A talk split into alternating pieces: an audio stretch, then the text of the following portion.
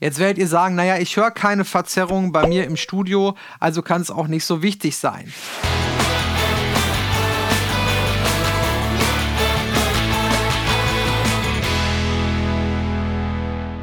Hallo und herzlich willkommen hier zu einem weiteren Video im Recording-Blog. Mein Name ist Björn und heute geht es um das Thema True Peaks oder auch Intersample Peaks genannt. Was sind denn überhaupt True Peaks und vor allem, warum ist es so wichtig, dass wir darüber Bescheid wissen? True Peaks zu Deutsch maximale oder wahre Pegelspitze ist ein Messwert, den wir vor allem im Mastering sehr, sehr häufig benutzen. Die True Peaks geben den Wert an, also den Maximalwert eines Audiosignals, nachdem es von digital zu analog gewandelt wurde. Warum ist das so wichtig? In unserer DAW haben wir ja auch pro Kanal oder auch hinten im Masterbus immer eine Pegelanzeige. Diese Pegelanzeigen sind sogenannte SPPM-Meter. Ein englischer Begriff, nämlich Sample Peak Program Meter. Also das sogenannte Sample Peak Level wird dort angezeigt. Dieses Level gibt den Wert in der digitalen Domäne an und ist quasi äh, bis 0 dB Full Scale dort messbar. Alles weitere gibt es in der digitalen Welt nicht, da können wir nicht über 0 gehen. Wenn wir in die analoge Welt gehen, können wir sehr wohl über 0 dB Full Scale kommen und das ist genau der Wert, den die True Peaks wiedergeben. Das bedeutet, wenn euer Sample Peak Program Meter, schweres Wort, in der DAW 0,0 dB anzeigt, dann ist die Wahrscheinlichkeit sehr, sehr groß, dass der True Peak Wert, also der Wert nach der Wandlung, dann ein positiver ist, was zu Verzerrung führen kann. Jetzt werdet ihr sagen, naja, ich höre keine Verzerrung bei mir im Studio, also kann es auch nicht so wichtig sein. Ja, ist aber auch nur die halbe Wahrheit. Die Wandler, die in euren Audio-Interfaces drin sind, sind viel, viel besser als die Wandler in den Konsumentengeräten wie zum Beispiel Handys, Laptops, Autoradios und so weiter. Das heißt, diese Intersample Peaks, die auftauchen, hört ihr vermutlich im Studio gar nicht, aber auf den Konsumentengeräten wird das Ganze dann hörbar und das sind dann leider deutlich hörbare Verzerrungen, die wir natürlich in unseren Produktionen nicht haben wollen.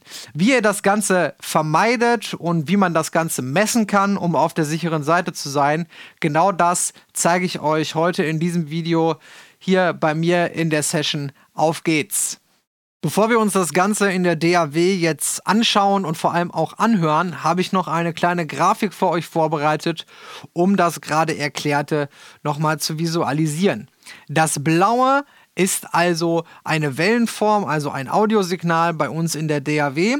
Und dann haben wir irgendwo das maximale Sample Peak Level, also was uns äh, die Pegelanzeige in der DAW wiedergibt. Und irgendwo darüber liegt dann im schlimmsten Fall im positiven Bereich das maximale True Peak Level.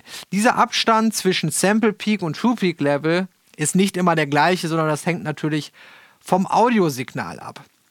Ganz kurz jetzt zum Versuchsaufbau hier. Ich habe mir einfach einen zweitaktigen äh, Drum Loop aus der Studio One äh, Loop Bibliothek rausgeholt und wie der Zufall es so wollte, musste ich da gar nichts manipulieren. Da sind auf jeden Fall ordentlich True Peaks drin, die wir jetzt auch schön messen können. Und womit messen wir natürlich gerne bei uns in der DAW mit dem Julian Loudness Meter immer noch als kostenlose, äh, als kostenloses Plugin erhältlich. Den Link packen wir euch sicherheitshalber nochmal in die Videobeschreibung.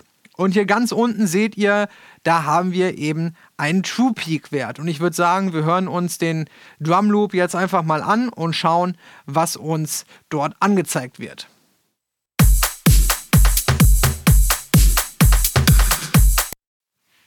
Habe nicht zu viel versprochen. 1,8 dB im positiven Bereich, das wollen wir natürlich eigentlich vermeiden. Bevor ich euch jetzt zeige, wie wir das eben beheben können oder wie ihr auf jeden Fall immer auf Nummer sicher geht, dass ihr keine Intersample Peaks in eurem Master oder in euren äh, Produktionen habt, ähm, schauen wir uns nochmal einmal das Sample Peak Level an, also das, was uns die DAW anzeigt. Und dafür muss ich einmal kurz hier aus dem Bild verschwinden, weil hier unten rechts haben wir ja unseren Masterbus in Studio One. Und äh, da würde ich sagen, schauen wir einfach mal auf die Pegelanzeige, was die uns hier sagt. Also.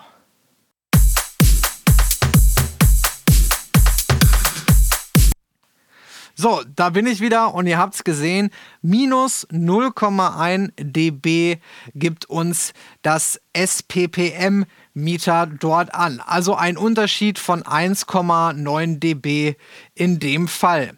Um das Ganze zu vermeiden und um immer auf der sicheren Seite zu sein, müssen wir einen Limiter benutzen aber nicht einfach irgendeinen, sondern einen, der True Peak bzw. Inter-Sample Peak fähig ist. Das Plugin, was ich euch hier gerade zeige, der Loudmax von Thomas Mund, ist nicht nur ein Inter-Sample Peak fähiger Limiter, sondern er ist auch vollkommen kostenlos. Den Link zu dem Plugin findet ihr auch unten in der Videobeschreibung. Viele von euch werden jetzt wahrscheinlich sagen, hm, das Layout von dem Plugin, das kommt mir schon ganz schön bekannt vor. Ja, er ist sehr, sehr nah an dem legendären Waves L2 Limiter, aber der Waves L2 Limiter ist nicht Intersample Peak fähig, der Loudmax schon. Wir haben hier einen äh, Threshold-Regler und einen Output-Regler. Die lasse ich beide komplett unangetastet bei 0. Heißt also, wir sollten jetzt ähm, ja, eben nichts über 0 dB haben, sondern da sollte alles abgeschnitten werden. Und ich würde sagen, ich resette hier mal den Julian Loudness Meter und dann lasse ich den kurzen Loop nochmal laufen.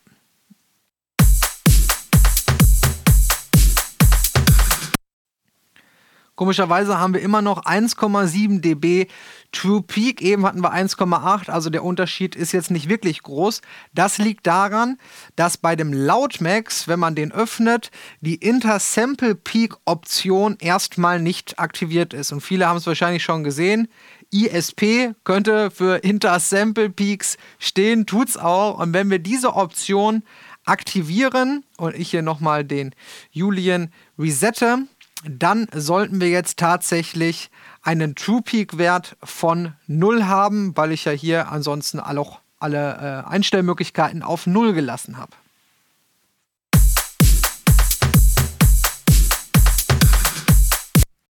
Das hat geklappt. Der True Peak Wert liegt jetzt bei 0 und somit haben wir auch keine Gefahr, dass wir dann irgendwo Übersteuerung haben. Um jetzt nochmal eine Stufe weiter zu gehen, quasi auf Nummer sicher zu gehen, stellen wir bei unserem Limiter, wie gesagt, das kann jeder Limiter sein, der eben True Peak bzw. Intersample Peak fähig ist, stellen wir jetzt bei der Ceiling oder beim Output, je nachdem wie das dann bei euch heißt, minus 1 dB ein. Das heißt, dass dann der True Peak Wert bei minus 1 dB liegt. Ihr werdet dann ähm, euren Song oder eure Produktion ja vermutlich als Wave-Datei äh, hochauflösend ausspielen. Nachher für die Streaming-Dienste oder für irgendwelche andere äh, äh, Consumer-Geräte ist die Wahrscheinlichkeit groß, dass das Ganze als MP3 oder AAC-Datei oder ähnliches abgespielt wird. Und auch bei dieser Formatierung, wenn diese Codecs dort ins Spiel kommen, kann es schnell mal dazu kommen, dass der True Peak Wert aufgrund der verlustbehafteten Qualität dann steigt. Und deswegen nehmen wir gerne ein bisschen Luft. Wenn ihr dazu noch mal ein genaueres Video haben wollt, dann schreibt das auch gerne mal unten in die Kommentare rein. Dann erkläre ich das noch mal ausführlicher. So viel auf jeden Fall erstmal zu den True Peaks und vor allem, wie wir sie vermeiden können in unseren Produktionen. Ja, Übersteuerung mag, glaube ich, keiner in seiner Musik, vor allem wenn man so viel Arbeit und Zeit in die Produktion investiert hat. Was gibt es noch für Messwerte oder generell Werte in der Audioproduktion, die ihr vielleicht noch nicht ganz versteht oder wo ihr gerne mal ein Video zu haben möchtet? Es gibt ja unzählige Messmethoden für Frequenzen, für Lautstärke, für Lautstärke über eine gewisse Zeit etc. pp. Schreibt das gerne mal unten in die Kommentare, dann schaue ich mir das an und greife dann gerne mal etwas für die nächsten Videos hier im Recording-Blog auf. Bis dahin, bleibt gesund, macht's gut, ciao.